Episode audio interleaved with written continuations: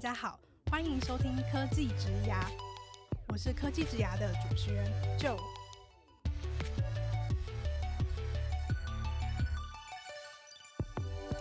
科技职涯是由 Cake Resume 制作的广播节目，我们将会邀请在科技、数位等不同领域的工作者来分享他们的职牙故事和个人观点，一起来听听这些精彩的分享吧。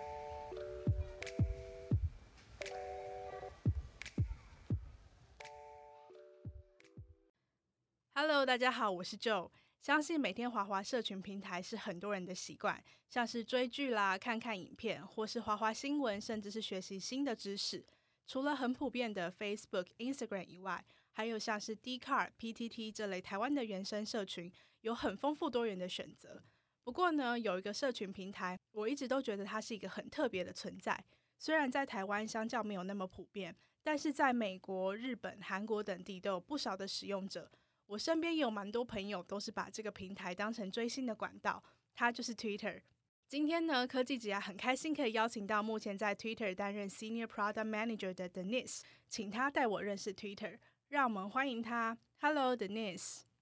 嗨，大家好，我是 Denise。我现在住在美国的加州，在旧金山湾区这一带。像 Joe 刚刚讲的，我现在任职在 Twitter 这一家社群网络公司当 Senior Products Manager。然后我的背景的话是，我是在香港出生，但是是在台湾长大，大概在台湾待到大学毕业后，大约在六年前来到美国。然后我在台湾就读的大学是政治大学资讯科学系，之后前往美国的 Carnegie Mellon University 完成了我的软体管理的硕士学位。读完之后就开始我的 Products Manager 的工作，然后我待过的公司主要是 Walmart E-commerce，在 Twitter 之前，之后是在 Twitter 待了三年这样子，然后我也有做很多的 internship，在当正式的 PM 之前，像是在 HP、IBM、Yahoo，还有 Salesforce 跟 IDEO，然后目前为止大概当了五年的 PM。平常下班的时候，我也很喜欢做一些 side project，然后等一下应该也会提到。总之，谢谢旧的邀约，很高兴今天可以跟大家分享我的经验，也很开心 Dennis 一起来科技职涯分享他的故事。一开始呢，想聊聊 Dennis PM 职涯的起点，你是怎么在大学的时候，前面提到是政治大学的资讯科学系嘛？那个时候就发现你自己对于 product manager 这份工作的兴趣的呢？我大概是在大学三年级的时候才知道说，这个世界上在公司里面有 PM 这样子的职缺。然后因为我在政大读的是 Computer Science，所以大部分的课程都是跟像是 coding 啊，然后写不同的程序啊，然后写演算法相关的。所以我一直以为，哦，大学毕业之后能工作的内容可能就只是典型的工程师。所以当下是不知道有 PM 这样的职位。在大三的时候，很幸运的得到了一个做暑期实习的机会，在 IBM。当时做的实习的内容其实也是跟工程师比较相关，主要是做一些工程电路的测试啊，跟一些 server 的测试。然后在 IBM 的时候，才听说了哦，原来有 Project Manager 这样的职位，然后也有机会跟他们聊聊天，然后知道说他们到底每天在做的是怎么样的内容。接下来我才发现，哦，原来这样的职位是很着重于在做统筹啊，做一些策划，搞清楚每个 project 的脉络，知道。大概的科技的流程是什么？可以帮助工程师跟设计师知道说怎样把每一个 project 做出来。我就发现是很适合我自己个性的。接下来我才去找很多不同的资讯啊，问不同的人，才更知道说哦，原来 PM 有很多种不同的 PM，不是只有 project manager。在硬体的话，可能还有 program manager。在软体这边，还会有更多的是 product manager。所以花了蛮多时间去了解到底 PM 是什么。在大三、大四的时候，接下来才发现说，哦，这真的是很适合我个性的一个职业。所以我在想办法，到底要如何在毕业之后就做这样的职业。因为当下我得到的讯息是，你必须要在一些公司里面可能做满了几年，然后有了特定的经验之后，大家才会想要让你变成一个整个 project 的 manager，就好像并不是一个大学毕业生可以做的工作。当下是我这样的印象。所以之后在大学毕业前才觉得说，我应该要去读一个跟 PM 相关的研究所，才可以让我能在毕业的时候真的直接当 PM。所以这个大概是我一开始发现说，哦，PM 应该是可以变成我职涯的起点的一个契机。那我也想问问 Dennis，因为就我所知啊，软体工程师对于成为 PM 来说，本身就是一个很有价值的经验嘛。那为什么你会在下定决心成为 PM 之后，不是先以软体工程师这样的角色去累积一些经验？而是会决定要马上到美国去念研究所呢？我觉得主要的原因是我想要赶快来美国。以现在的角度来讲，因为当下会觉得说美国是一个软体公司的核心区域，有很多的机会。然后我同时那个时候也花很多时间在 LinkedIn 上面查说有没有任何在美国的机会是可以一毕业就当 PM。成功的发现有非常多的，在美国，尤其是戏谷这一带，很多软软体公司其实是有开放一些 P N 的职缺给刚毕业的人，所以我就发现说，哦，原来毕业生的确是可以当 P N，只是机会可能比较少，会比较竞争。然后我的个性也可能一直算是比较喜欢竞争的个性吧，所以我觉得哦，原来这个人可以的话，那我应该也可以。所以这大概是当下的一个心态，所以会觉得说哦，那就不要再等了，我想要就直接试试看。加上我刚刚讲的美国湾区这一带是软体核心的区域，所以我就觉得说这样子的机会是有可能的，所以就想说直接来美国，不要再等个三四年之后再来。当下的这个想法主要是这样。其他的原因会觉得大学毕业后马上来美国，有可能是经济层面的考量。因为当下就是觉得说，美国公司的薪水跟福利的制度一直都还不错，工时上面也会比较合理，不会说什么你一个礼拜要工作八十小时这样子。在科技业的话，所以这些原因也变成是一个契机。我觉得说，像是如果来美国工作可以立刻有一个比较高的薪水跟福利的话，对我自己家里面的经济条件也会是一个很好的一个跳板。其他原因大概就是很常见的原因，像是居住生活条件啊、天气啊，在加州天气比较好，或是能遇到更多元化的人。因为毕竟每做一个软体产品，你用的人不可能是跟你一模一样的人。如果做得成功的话，一定是各种不同的人，来自各个不同的国家。所以我觉得在美国还是是可以遇到更多元化的人，不管是移民来的，或是 second generation 的这种移民的人。所以这些原因加起来，就会让我觉得来美国读研究所，然后再试着找工作，算是一个很有吸引力的一一个赌局吧。在毕业的时候，所以我就觉得，哦，那赶快趁年轻的时候试试看。当下就觉得毕业后要立刻来美国这样子。嗯嗯嗯，听起来 Denise 对于想要成为 PM 的这个目标非常的明确，所以你就直接勇往直前的往前冲了。那我也想知道，在行动之余啊，你会怎么样规划你的 PM 职涯？你在每个工作转换之间的决定都会考量哪些因素呢？大概是职涯，如果从比较广的角度去讲的话，我觉得大概前五年、前六年刚开始当 PM 的时候，我主要的目标会是想要累积执行的技能，就是你要怎么真的去 ship 一个 project，怎么从一个什么都没有的状态，真的把一个产品做出来，然后在这个执行的过程中。很重要的能力就是跟团队合作的能力。有一种说法是，PM 是一个很 social 的一个职位，因为我们必须要不仅是跟工程师合作，还要跟设计师、研究师，然后跟数据 data scientist，还有很多的。有的时候，如果跟比较敏感的数据有相关联的话，还要跟很多 legal，就是在法律上面的人，你要有很多的合作，所以是一个很 social 的一个职位。所以在这样的一个职位上，你要如何跟每个人都确保到有做一个对的合作，然后又要确保每个人可以给你在找寻的东西。所以这个团队合作的技能听起来是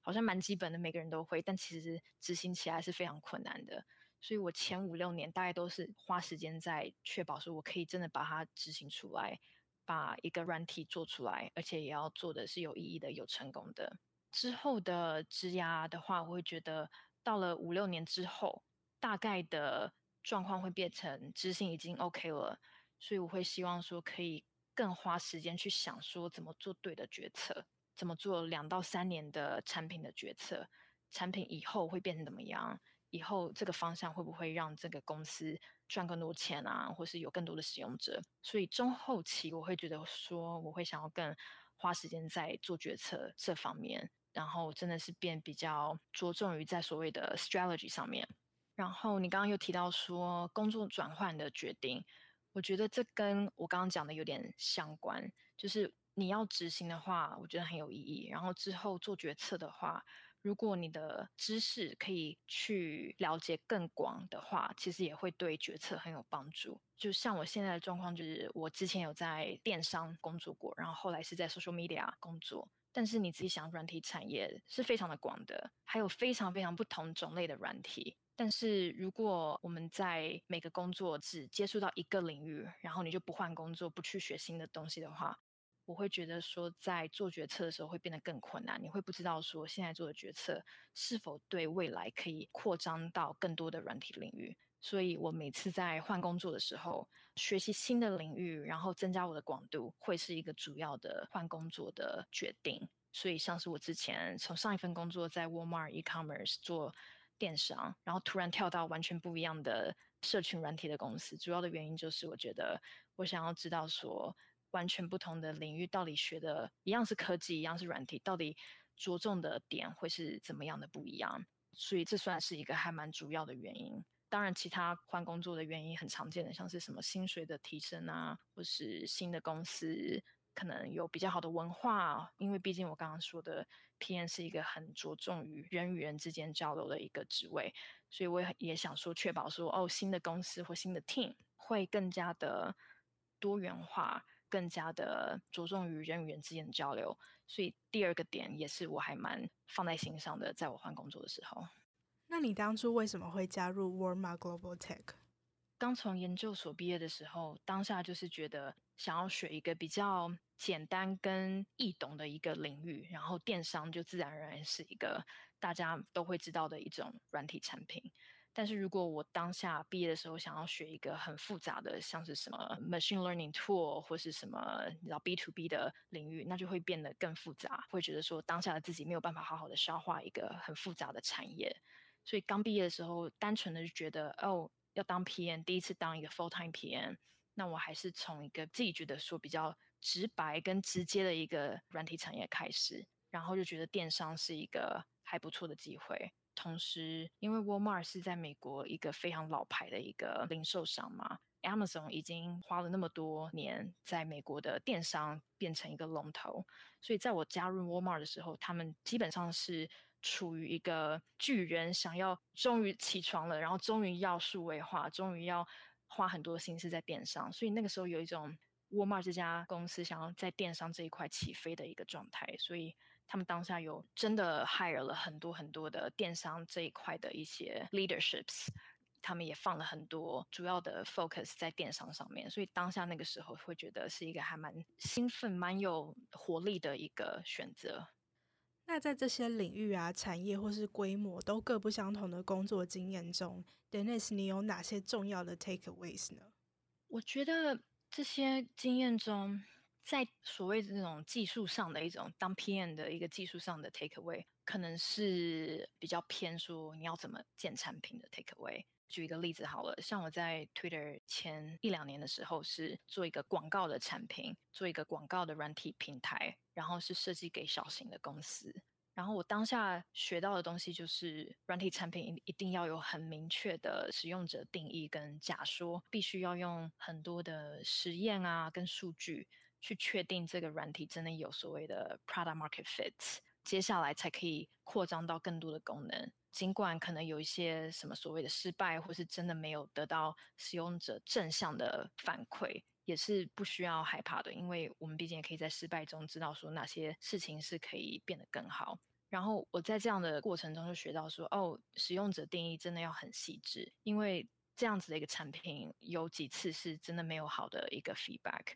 然后我一开始会觉得说，哦，怎么会这么不顺利啊，或是说怎么会有一些失败？但后来才知道说，哦，原来我们学到的东西是一些新的 insights，学到的 insights 反而让我可以用在接下来的 project，所以接下来 project 反而变得更顺利。所以这会是一个比较偏技术上的一个学习跟收获。基本上就是使用者的定义要很明确跟细致，然后要用很多的数据跟实验去测你自己的产品。其他我觉得软实力上面的话的 take away 应该就是人与人的沟通跟相处。我觉得和谐一直都是我自己在工作上最主要的一个原则。然后我以前觉得说，哦，只要我对大家好，或者是我只要很诚心的跟大家工作，大家也会这样子对待我。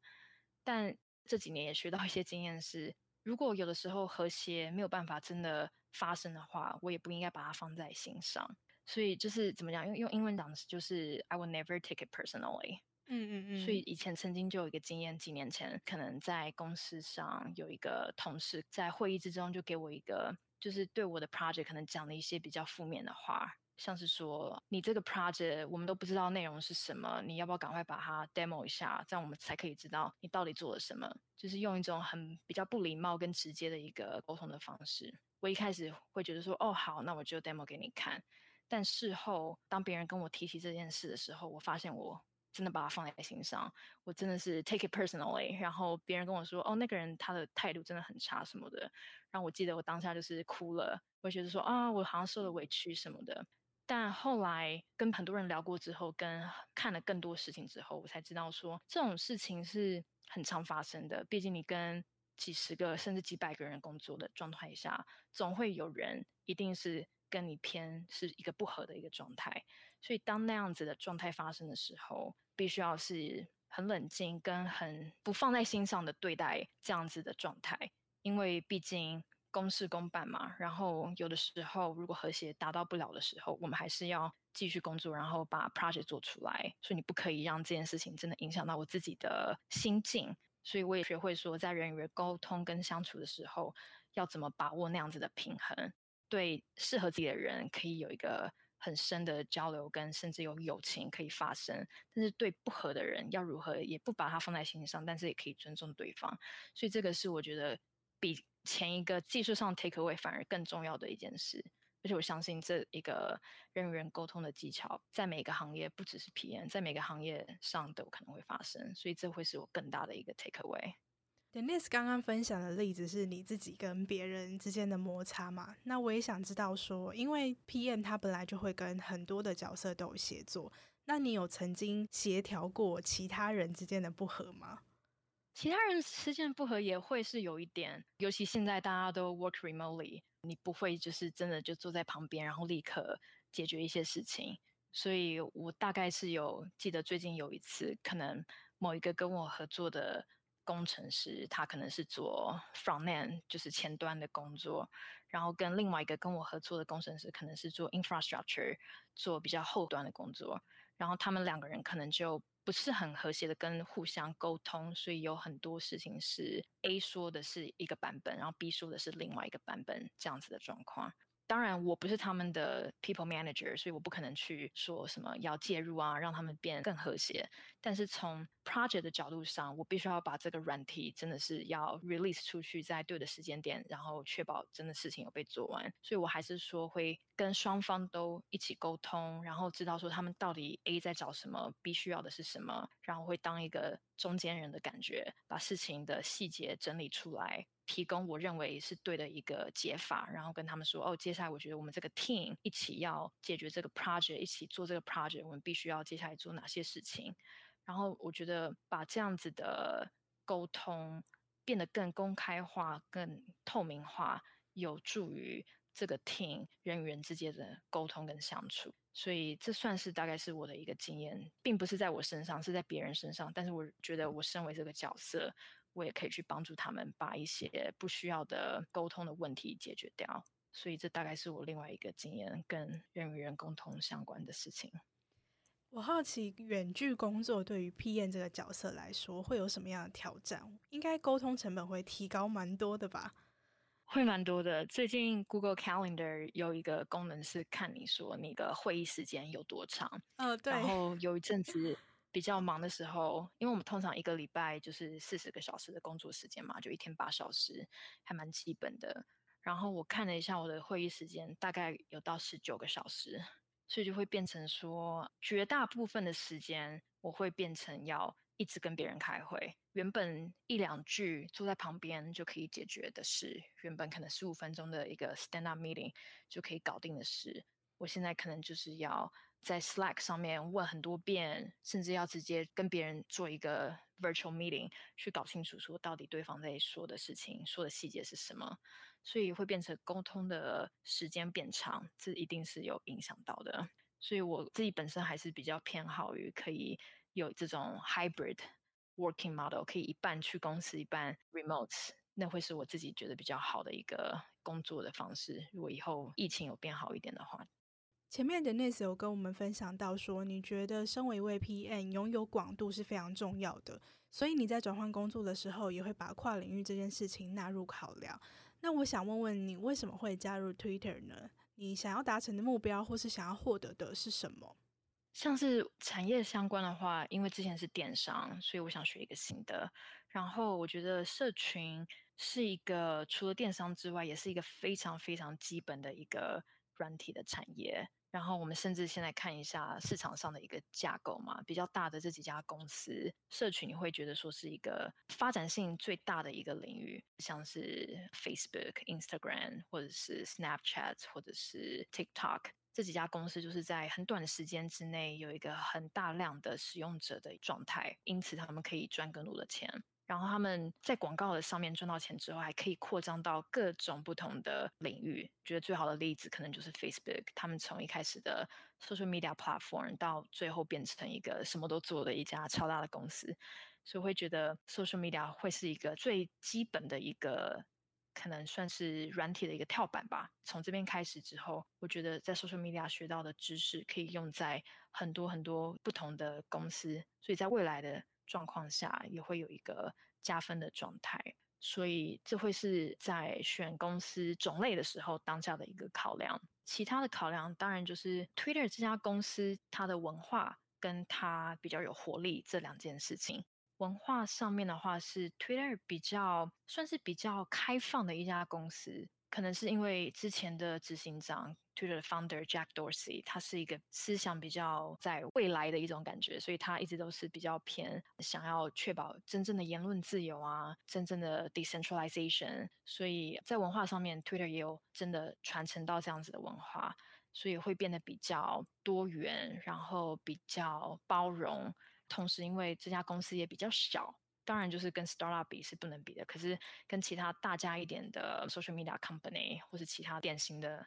细股的公司其实算是还蛮少的，大概五千多、六千多全球的总员工，在湾区这一带大概是两千，产品部门大概八十到一百个人。所以算是比较小的一家公司。当公司比较小的时候，其实我们这些所谓的 IC individual contributor，我们也可以比较轻易的跟上层的，像是产品长啊，或是什么 CTO 那些有直接的交流的频道。然后我觉得在更大家的公司，这会是很困难的事情。像是我在 Walmart e-commerce 的时候，它是一个非常非常大的一家公司，我一辈子都不可能有机会看到，或者是跟上层的人有见到或者是交流的机会。他们永远都不可能听到我的 project，但是在 Twitter 这边，我可以可能在产品长的面前做一些可能 demo，或是做一些 project proposal，所以这些事情是可以发生的。这会是我觉得是比较有活力的一家科技公司，但同时也是有足够的金流，可以确保说这家公司可以做更多的 project，你不用担心的 project 会因为没有钱还是什么的，然后就被消失。所以这些大概是什么领域啊、文化，还有就是公司的一些大小，这些都是我当下考量的原因。那在 Twitter 里面要怎么样确保每个人说话表达的权利的同时，又可以保持一个和谐的状态跟氛围呢？我们会确保说有不同的小的 community，英文叫 business culture group 之类的，就是有一些小的 community，像是你是 Twitter employee，但是你们都是亚洲人，或是你们都是黑人，或是你们都是 LGBTQ，所以有这种 community 会让大家觉得很不用担心自己的声音不会被听到。所以有这样子的一个平台，可以让大家更多元、跟公开的交流。同时，我们提的 idea 或是说话的内容，也可以在一些 project 或是 hackathon 的状况下，让更多人看到。所以基本上就是它会有不同的这种 community 或是一些 events，可以让大家在 Twitter 里面，自己的员工里面可以很公开的把事情讲出来，然后整家公司也是很着重于透明度啊，一定要很 transparent，所以我们也会让大家在一些 Slack 的平台上面直接问很多的问题，然后让 CEO 直接来回答。所以我觉得这就是所谓的文化的上面，公司就是很希望说大家可以把事情讲出来，然后更多的意见可以让公司跟产品变得更好。同时，言论品质的话，这一直都是 Twitter 很在乎的一个主题。当然，Twitter 有那么多的 users，有很多言论是不好的。所以我们也有那种专门的 team 跟专门的 machine learning algorithm，是专门在看那些言论品质的好与不好。然后那些 team 也是跟我们的 legal team 有很深的合作，去确保说我们在言论品质的审查状态下是有合法的，然后又有办法说可以确保没有人被伤害，同时也确保说言论还是可以变得很公开跟透明。所以就是有很多的，算是一个平衡吧。同时我们要很公开，但同时又要确保说不会有不好的言论在产品上面伤害到任何的使用者。所以言论品质也是一个 Twitter 还蛮在乎的一个产品的核心。那 Denise 目前在 Twitter 负责的产品是什么？我现在当下负责的这个产品是 Twitter Shopping，算是一个很前期很新的一个产品。Twitter 想要做一些 shopping 的 commerce 的经验，然后 social commerce 是还蛮活跃的，在这几年基本上就是用 social media 的平台，产品的 supplier 可以增加他们的观众，所以 Twitter shopping 现在的功能就是让那个很多的 supplier 他们可以在 Twitter 创他们自己的 profile，然后在 profile 上面他们可以放上自己的产品，让更多人看到，所以这是我现在的听。以前前一两年主要做的东西，像我刚刚提到的，就是广告交易的一个软体的平台，让跟 Twitter 合作的广告商可以触及到更多的使用者。之前做的是一个交易的平台，所以算是待过两个不同的 team。那就 Denise，你个人的经验来说啊，你觉得 Twitter 的真才有什么特别的地方，或是说你有什么应征的技巧可以跟我们分享的吗？我觉得特别的地方可能是。会想要在征才的过程中把关，然后确保可以找到有相对应价值观的员工吧。所以像是在面试的过程中，我印象很深刻的就是，不管是我自己在面试的时候，或是我在面试别人的时候，我们有确保说每一个面试的人他遇到的面试官是一个多元的状态。我们会确保说至少要有两个不同的种族，确保一定要有男生跟有女生。通常遇到的面试官可能有五到七个，所以有的时候真的要找到一个多元的面试官的一个一个行程，其实不是很简单的。但 Twitter 的 recruiting team 他们就很认真在确保说，哦，我们一定要找到很多元的一个 panelist，然后确保说每一个面试的人遇到的人都是他们在面试的过程中会觉得有一些 connection，所以我们大概是用这样的方式去执行，然后确保说能找到相近价值观的员工。除此之外，面试技巧是一个很大的一个主题，尤其是对于 PM 来说，这个主题自己本身就可以讲一个多小时或两个小时。但大概的面试技巧可能就是在履历方面，你要确保说你做的每件事情，就是在履历上面写出来的一行一行的东西，是跟你现在的 team 有一个很直接相关的内容。你不可以把它写得太笼统，然后你必须要花时间去看说，哦，这个 team 他们在找的人是怎么样的人，然后你要把你的履历调整到觉得，哦，这是一个有直接相关性的一个履历。尽管有人可能觉得说这是一个很耗时的事情，因为有可能你一次要投可能十份履历，然后你每一份履历都要客制化的话，就会花很多时间。但是我自己觉得说，如果你真的把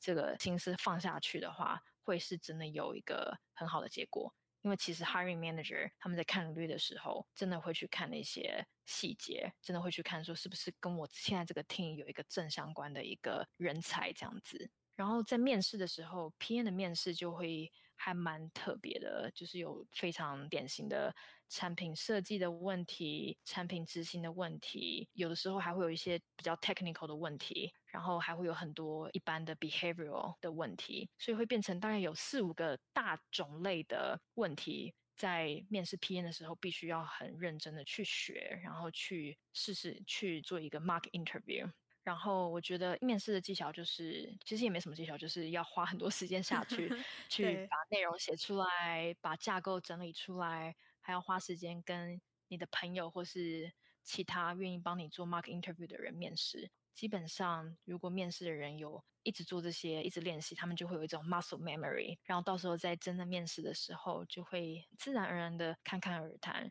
我在面试别人的时候，也会发现说，哦，有些人可能就是在背稿的感觉，这样就会觉得说，哦，大概就是扣分。有些人你会从他们讲的内容之中，你会发现哪些是真的，哪些只是可能随便背出来的。然后在问问题的时候，你也可以看对方的。临场反应啊，如果真的练习足够的时候，真的有足够的经验，你会发现，真正最后拿到 offer 的人，会是那种可以谈笑风生、很有自信、比较 technical 的问题，或是比较数据相关的问题，他们也是很能自然而然的应对这一类的人，最后都会真正的拿到所谓的 offer。所以，一直练习到你已经记住，你的身体已经记住这个面试的流程，只要你觉得很自然的时候，那大概就是你可以成功拿到 offer 的时候。那像 Denise，你自己面试过那么多细谷的公司，面试 Twitter 的当下，你最印象深刻的，不管是他们的环境啊、氛围，或者是他们面试的方式，是什么呢？最大的印象可能就是他们会送很多礼物吧，会送那种 就是很多的免费的小礼物，什么 T 恤或者是杯子之类的。因为那个时候就觉得拿到免费的礼物就是还蛮开心的事。但其他比较特别的事情，可能在你表达你的点子的时候，他们很希望你把它画出来，或是把它视觉化。所以我当下是真的有花非常多的时间去画这个白板。我在面试的时候，当然是在 COVID 之前，所以是真的去办公室里面面试。我面试的情况是我大概花了九十趴的时间在画白板，可能不管是把你的点子写出来，或是把几个你在讲的东西，把它的 keyword 直接写在白板上，甚至在产品设计的问题上，是真的可以开始画一些 mark。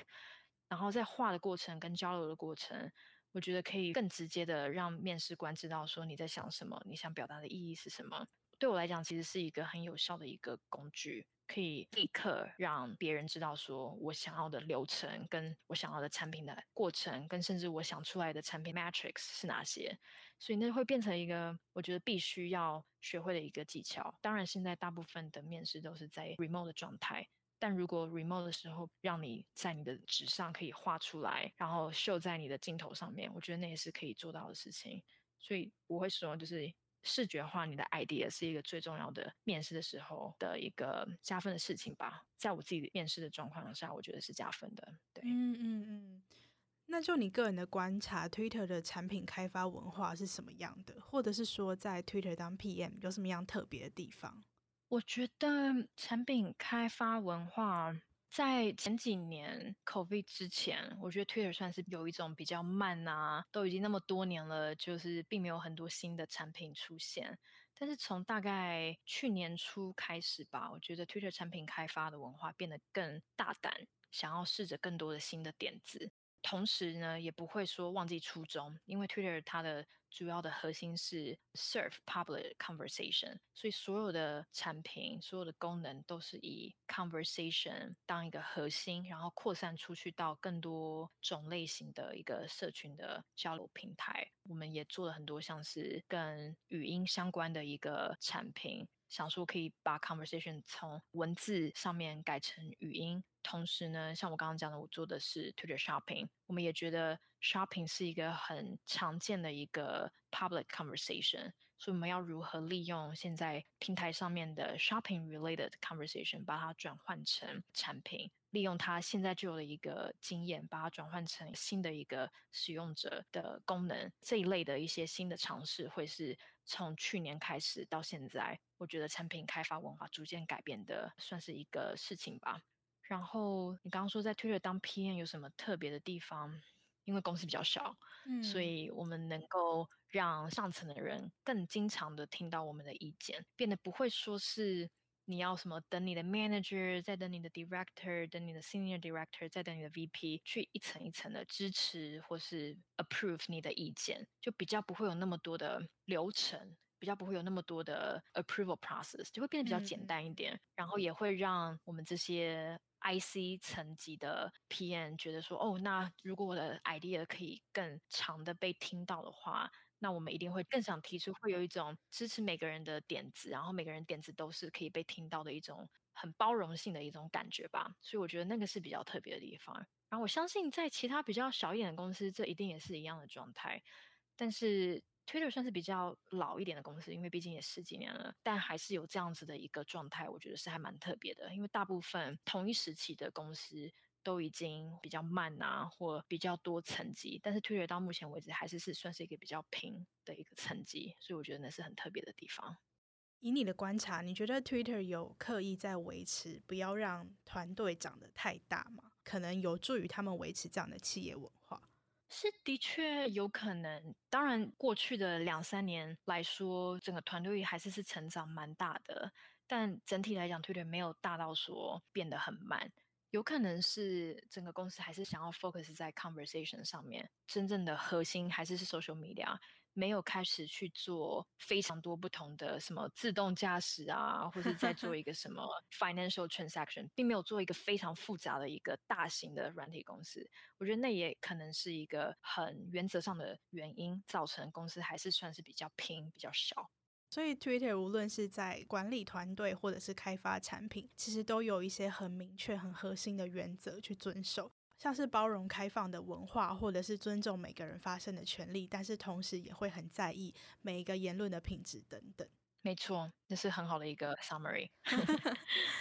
最后呢，想要跟 Denise 聊聊下班后的你。前面你有提到你有一份 side project，那想请你给我们介绍一下这份 side project 都在做什么，以及你为什么会开始做这个 side project 呢？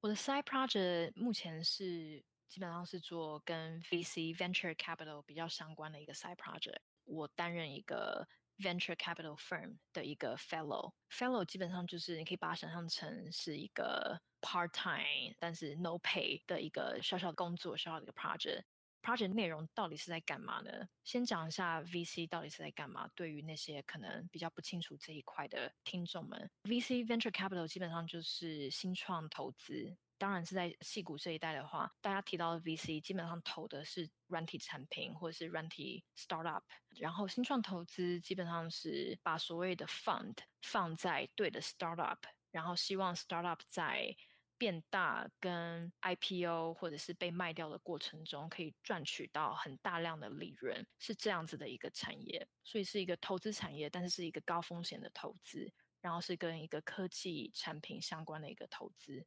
我为什么会想要开始这个 side project，也是跟我刚刚提到的所谓的什么职涯都有相关。因为我提到说我想要学很多不同领域的软体内容嘛，但我也不可能每隔三个月就换一个新的公司去学一个新的东西，对，对不对？所以我就想说，哦，那我如果是可以做一个跟 VC 相关的 side project，那我就可以在下班的时候去看很多很多全新的一个新创软体公司。然后看这些新创软体公司的内容，可以帮助到我知道说，现在这个市场上这些新创到底他们想做的是什么，是不是有一个趋势？最后 VC 投钱的时候，他们投进了哪一个内容，哪一种类型的新创？所以我会觉得这些是可以让我学到更多领域的软体，然后我也不用真的换工作，然后我也有机会可以跟那些新创的创办人。跟他们的核心的员工可以有个交流，所以对于我来讲，这个 side project 就是一个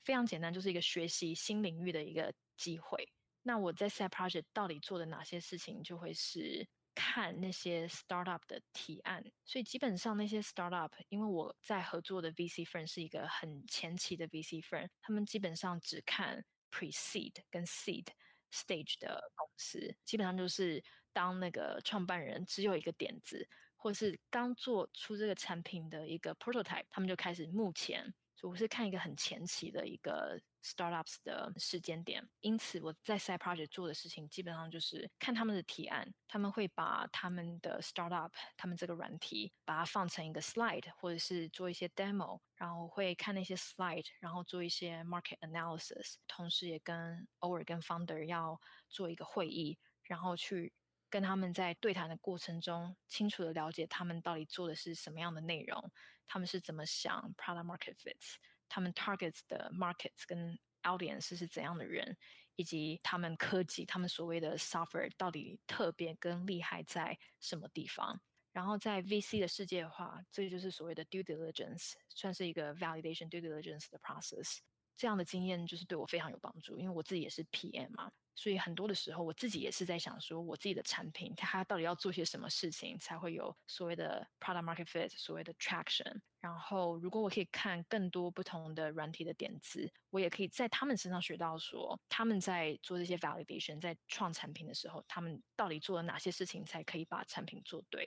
所以也算是对我 PM 工作上面也会有帮助。当然，最大的帮助是真的接触到很多不同领域的软体。我自己现在做 Twitter Shopping，之前做广告的产品，但我在这个 Side Project 我遇到的是完全不一样的领域，是比较偏 B to B，有一些是 Machine Learning 的 tool，让 Machine Learning Engineer 可以更好的做他们的 Data Pipeline，然后有一些是什么 Security Infrastructure，可以让 DevOps Engineer 做更好的一个 Infrastructure，还有一些是什么 Sales Marketing 的数据平台。让那些在做 BD、做 marketing 的人看更好的 intense data，然后甚至还有一些是什么人资的软体啊，或者是帮助 marketing team 自动创什么短影片的一些软体，跟我现在每天在当 PM 做的东西是完全 不一样的一个领域。嗯嗯。所以对我来讲，就是一个捷径吧，在很短的时间内就可以突然认识好多好多不同种类的软体。所以这当然比就是你自己 Google 啊，或你自己在什么 Crunchbase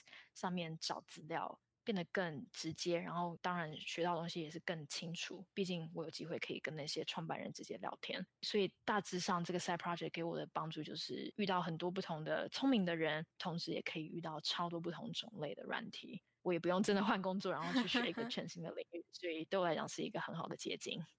那你是怎么样开始这个 side project 啊？你是找到那一间 VC 之后，然后就跟他们毛遂自荐吗？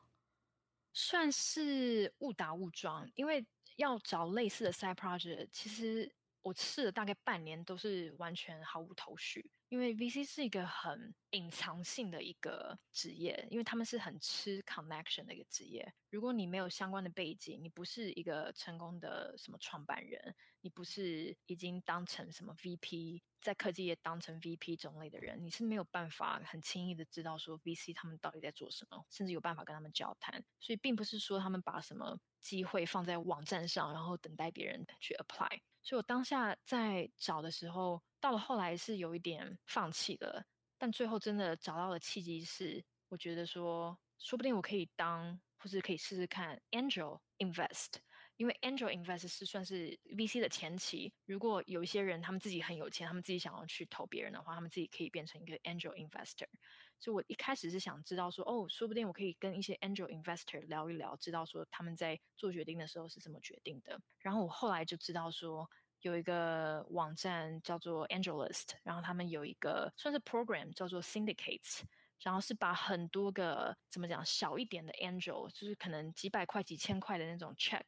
把它聚集在一起，因此会变成一个 fund，然后同时可以去投其他的 startup。然后我是在那样子的状态下认识到了这个。我现在做的 side project 这个 VC firm 的 general partner，然后我算是跟他交流的过程中，我给他看我自己写的很多的文章，都是跟新创公司相关的文章。文章的内容是我为什么觉得这家新创公司有未来，它的 market 是什么啊？它 product 特别在哪里？它的科技特别在哪里？它的 team 是怎样的人？就大概算是一个 investment memo 的一个文章，是我自己想说可以在训练自己的时候写写出来的东西。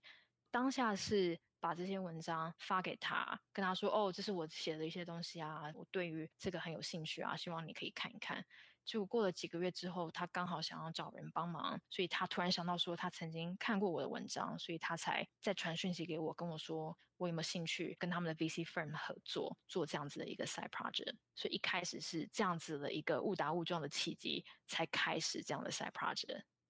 哦那我也好奇，你当初怎么收拢这个 side project 是要跟 VC 相关？应该说要先回到说，你为什么会觉得说你要做一个 side project？当时的初衷是什么？当时的初衷大概也是第一个时间变多了，因为 work from home 之后。用 commute，所以你自然每天就多了几个小时出来，然后又花很多时间在家里，所以很难说再去像以前一样去一些 networking 的 events，可以认识更多的人，认识更多的算是 tech worker，所以那是其中一个原因。第二个原因当然就是我希望可以做这些 side project，所以以后说不定我可以正式的转成 VC，或是自己创业。这会是一个我觉得比一直当 PM 可能更有趣一点的一个潜在的质押的变化。因为我到现在当然也是还在思考说以后可能五年之后、十年之后要做什么，但我想要确保说我尝试很多不同的 options 吧，可以尝试或者是打开不同的 options，到时候我可以有更多的选择。我如果有办法可以让自己学到更多，知道 VC 是怎么运作，说不定我可以有机会转 VC，甚至我在创办人身上学到很多东西，说不定我有办法可以自己创业。所以大概是因为这样子的原因，才让我一开始想要做这个 side project，以及时间变多了，所以刚好是一个 天时地利人和的一个状态。最后啊，想要问问 Denise，前面我们聊了很多跟 PM 这个工作相关，也聊了 Twitter，然后也聊了你在 VC 这个 side project 里面的投入跟收获，然后你也提到说，其实你也有在考虑其他的职涯方向。但我这边想要问问的是，你整体来说对于职涯的期待是什么？你有没有想要创造或是追寻的价值呢？我觉得这些比较软性一点的。你知道以后的价值或者理念，有一点是比较偏向于自我的实现吧，算是我想要做一些连现在的自己可能都很难想象以后可以做到的事，所以算是就是所谓的什么 aim high，或是打破你的什么刻板印象之类的，就是想要做到别人都觉得你做不到的事，所以有一点不是很明确，但基本上就是想要做。更多更厉害的事，这听起来好像小朋友的想法，就是哦，我不知道以后做什么，但我要变得很厉害。但我一直从小到大就一直有这样子的想法，不是很确定自己要做什么，但大概就是想要变得有影响力，想要甚至可以帮助到更多的人。来美国之后，又会觉得这样子的价值可以运用到另外一个角度，就是我想要更加的翻转所谓亚洲女性的刻板印象。原本自己在台湾是不觉得自己有什么。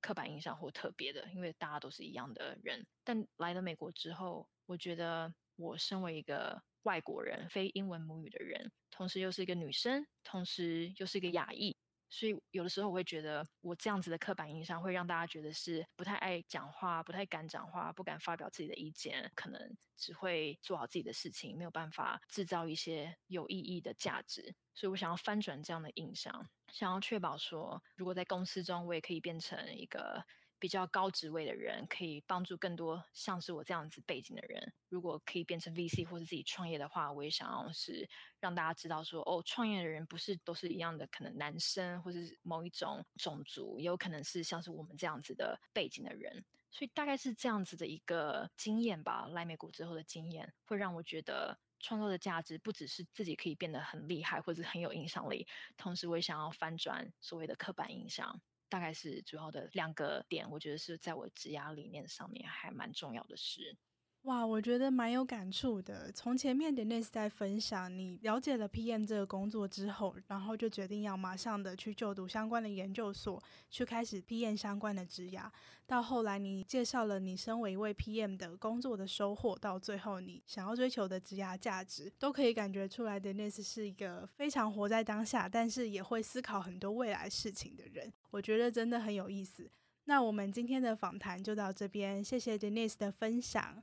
嗯，谢谢大家的收听。如果有任何听众想要更了解我，或是问我问题，我的 LinkedIn 也是公开的，所以欢迎在 LinkedIn 上面加我。谢谢大家今天的收听。如果想要了解 Denise 更完整的经验，或是想要在 LinkedIn 上面和他联系，都可以在单集简介中的 Cake Resume Profile 找到相关的资讯。接下来，科技职涯 Talent Connect 会为大家带来更多有趣的内容。如果你喜欢我们的 Podcast，欢迎订阅、追踪和分享，也欢迎到科技职涯的 IG Cake Resume Podcast 和我分享你的想法。大家下次见，拜拜，拜拜。